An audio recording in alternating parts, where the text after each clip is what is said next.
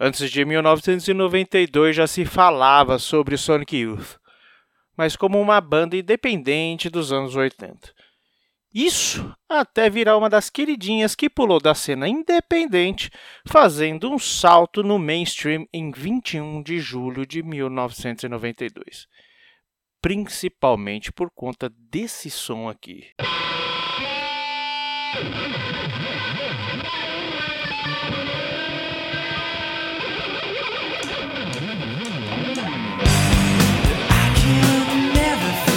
you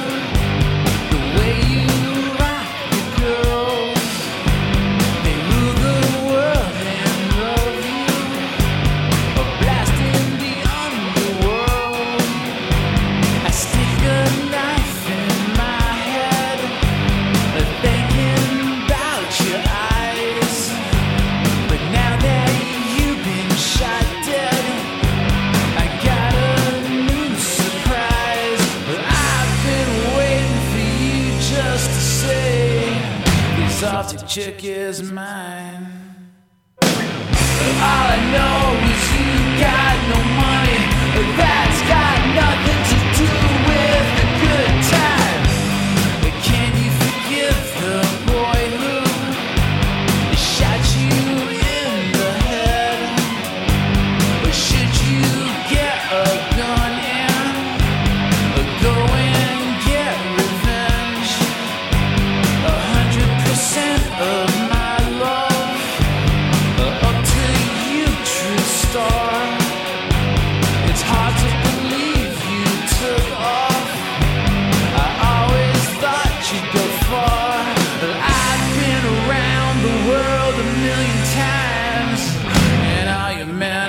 slime. A gun to my head, goodbye, I am dead. Waste Wastewood.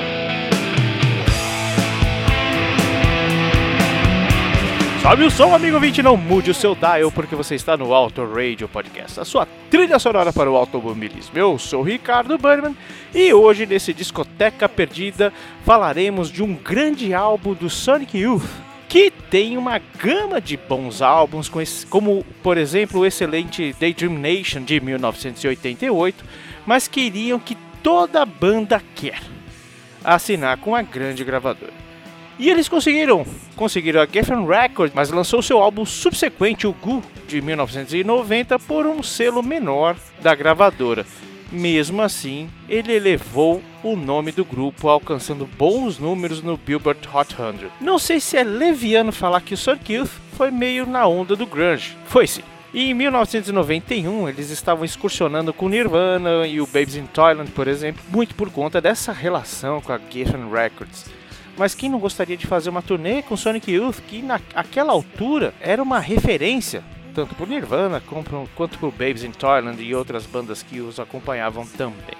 Mas já era hora de um novo álbum em 91. Ao que seria o sétimo álbum da banda, foi dada a incumbência de produção a Butch Vig e a mixagem de Andy Wallace, ou seja, a dupla por trás do sucesso do Nevermind do já citado Nirvana. Dirt então se tornou o sétimo álbum da banda de Nova York, que veio nessa onda mesmo do que estava rolando um grunge, mas sem ser grunge. Durante uma reunião no apartamento do guitarrista Thurston Moore e da baixista Kim Gordon, ambos eram casados, o Thurston disse para o Butch Vig que queria algo que soasse como um single obscuro do Matt Mensch que o Vig tinha produzido em 1983 com o um único EP dos caras, ou seja, é, algo bem cru, de um trabalho bem cru que o Butch Vig tinha feito pela sua primeira vez. No final de 91, a banda mandava demos pro Butch com um novo material que eles produziam.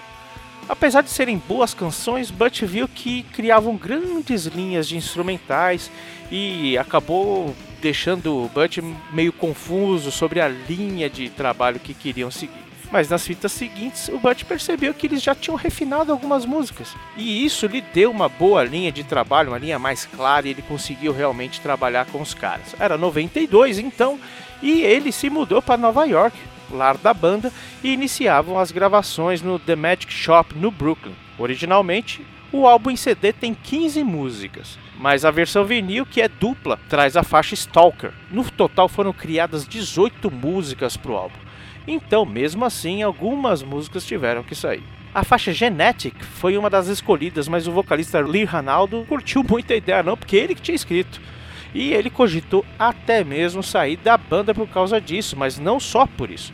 Mas ele estava com problemas pessoais e, enfim, é, aquilo ali foi a gota d'água. No final das contas, decidiu-se que o álbum era pequeno demais para Lee Ranaldo e para música genética. Então, o Lee ficou e a música saiu, saiu mesmo e foi parar no lado B de outro som sensacional chamado Sugar Cane. A faixa Hendrix Necro, composta por King Gordon, também saiu e foi pro lado B de 100%.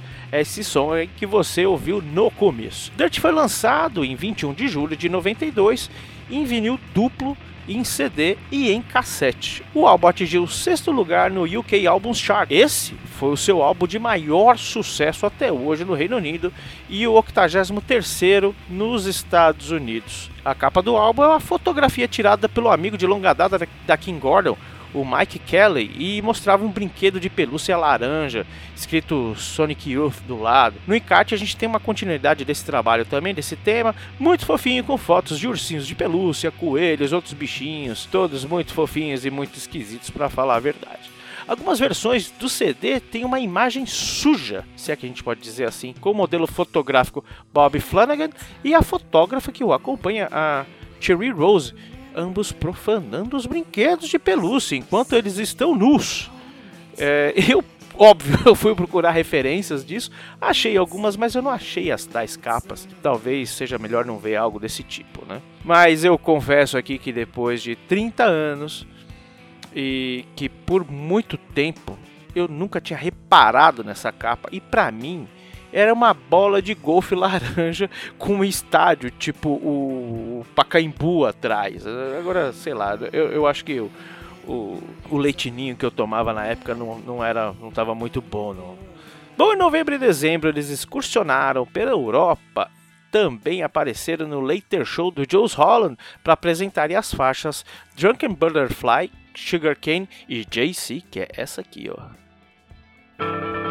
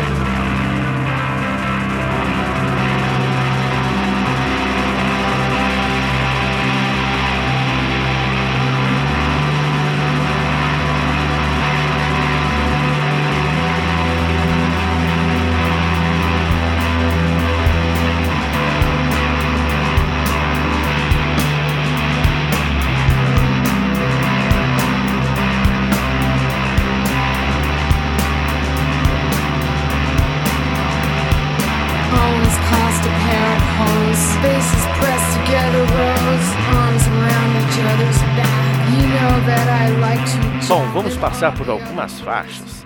Antes do lançamento, no final de 91, o Henry Rollins, que foi do Black Flag, e naquele momento estava com a sensacional Rollins Band, voltava de um show do Hole, com um amigo, o ex-road do Black Flag também, o Joe Cole. Ambos foram abordados por bandidos na porta da, da casa do Henry Rollins. E por terem apenas 50 dólares no bolso, eles fizeram o Rollins entrar na casa para buscar mais dinheiro. E ele voltou armado para pegar os caras, mas os assaltantes atiraram a queima-roupa no Joe. O Rollins escapou, saiu correndo, escapou pelo fundo, né? E conseguiu se safar disso, mas diz a lenda que o Henry Rollins tem guardado uma porção de areia com sangue do Joe e guarda em memória do seu amigo até hoje. E esse é o pano de fundo da história 100%, a faixa que abre o álbum Dirt. Isso fica mais explícito na frase: Você pode esquecer o garoto que atirou na sua cabeça, ou deveria pegar uma arma e se vingar. 100% foi lançado como single, mas não foi considerado um grande hit na época. O executivo da Geffen, Mark Cates, admitiu que não era uma boa música para rádio, mas ela era muito popular nas rádios alternativas, nas rádios universitárias e alcançou o quarto lugar na Billboard Alternative Songs e o 28º lugar no UK Chart Single. Então foi uma boa música mesmo, matéria de performance, né? E em setembro a banda apareceu no Late, no Late Night lá com David Letterman tocando esse som e aqui no Brasil foi o que estourou o, álbum. Né? E muito por conta da MTV, por conta desse vídeo que bombava, né? Um vídeo remetendo à cultura do skate, com a banda tocando, com a galera em casa, é, em parte, né? O próprio vídeo remetendo à morte do Joe Cole, tratado ali por, um, por, por amigos de skate, né? E a Kim Gordon toca um baixo amarelo, né?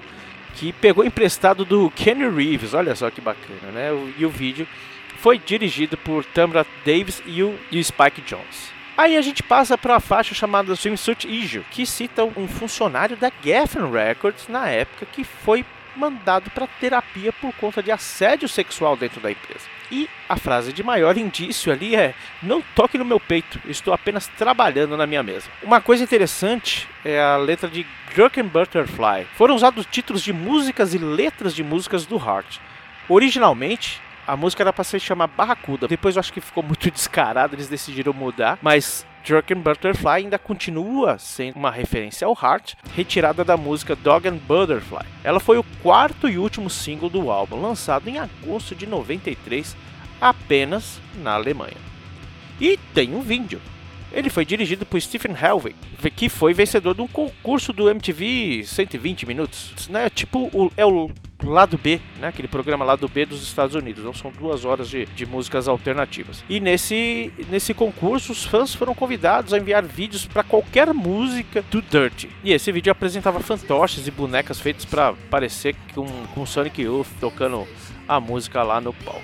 Ah, uma das que eu mais gosto, talvez a que eu mais goste Sugar Cane é uma daquelas que pega, né? É uma das mais conhecidas do álbum e realmente talvez seja uma das melhores da banda. Diz a lenda que o personagem, que a personagem, né, da música é a Marilyn Monroe.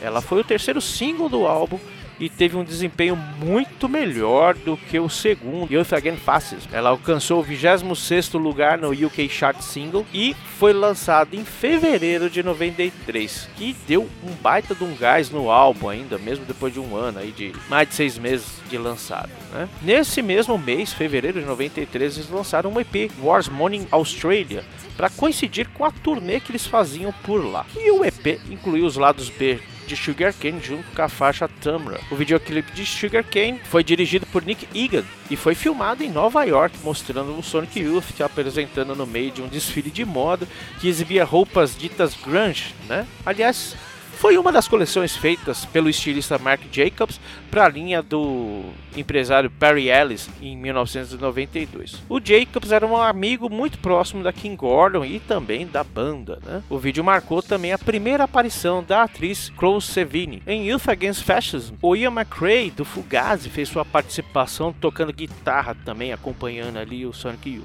A pedido do Mark Kay, empresário da Geffen, Youth Against Fascism foi lançado em dezembro como segundo single do álbum. O single não vendeu bem, embora tenha ficado na 52ª posição no Reino Unido, mas o empresário assumiu a culpa por isso. Também foi o segundo videoclipe dirigido por Nick Egan, que também dirigiria ali então Sugar Cane. O vídeo foi filmado no canal de controle das inundações de Los Angeles. É tipo, aqui é como se fosse o piscinão, tá? É como se fosse esses piscinões, com a banda tocando e quando os quanto a galera de moto passava por ali, andando, fazendo todos aqueles enfeites. Se eu não me engano, me parece muito com o mesmo lugar que foi filmado o Exterminador do Futuro 2. Né? Imagens de fascismo, nazismo comunismo foram inseridas também no vídeo, além de uma insurreição misturada com fotos da banda, de bandas punks e galera fashion aí da moda. Outra faixa bacana é Chapel Hill, que tem uma sonoridade muito bacana e fala sobre a cidade de Chapel Hill, na Carolina do Norte, e também cita o assassinato do livreiro Bob Sheldon em 1991. JC, assim como em 100%, é sobre a morte de Joe Cole, dessa vez de uma forma um pouco mais direta. Creme Brûlée foi gravado enquanto a baixista Kim Gordon tocava qualquer coisa ali e cantava também qualquer coisa com as baterias de Steve Shelley acompanhando, enquanto o vocalista Lee Ranaldo fazia o registro da música ali e acabou virando uma faixa. E a crítica foi muito bacana com a recepção do álbum. A Rolling Stone foi um pouco além e diz que Dirt fecha uma trilogia junto com os álbuns Sisters de 87 e Dre Nation de 88. A Trouser Press elogiou a evolução da banda em relação ao álbum anterior, o Good, de 1990. A AllMusic, anos depois, indicou Dirt como o melhor álbum da banda. A Entertainment Weekly elogiou o álbum e considerou que é a melhor hora investida na audição da banda. Também indicou como o melhor álbum de 1992. Podemos também encontrar Dirt listado nos 101 álbuns antes de morrer, aquele livro que acabou virando referência. Particularmente para mim, o Dirt é um álbum como manda o figurino, como deveria mandar sempre o Sonic Youth feito para ouvir de ponta a ponta esses, e sentir aquela vibe independente do início dos anos 90. Saborear a entrada da década de uma banda oitentista que veio forte não só pelo seu nome, mas também pela sua qualidade e pela sua evolução. E se antes de Dirt já se falava do Sonic Youth como uma banda independente, hoje, além disso, eles também são lendas.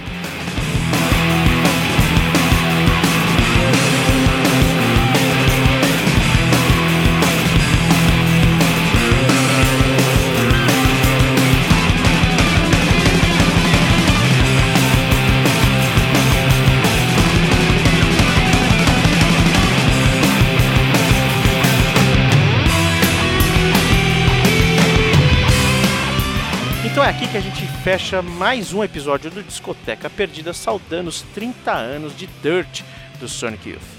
Banda essa que também durou 30 anos, mas ainda continua viva nos nossos ouvidos. Não deixe de nos seguir no arroba Podcast no Twitter e no Instagram, ambas mídias que você pode interagir com a gente. E falando em interagir, entre no nosso grupo do Telegram, o link está no post deste programa. Então vamos fechar com três sons flashbacks. Youth Against Fascism, passando por Drunken Butterfly e fechando com a belíssima Sugar Cane. E falando em Sugar, um beijo, um queijo no seu coração e sobe o som flashback. song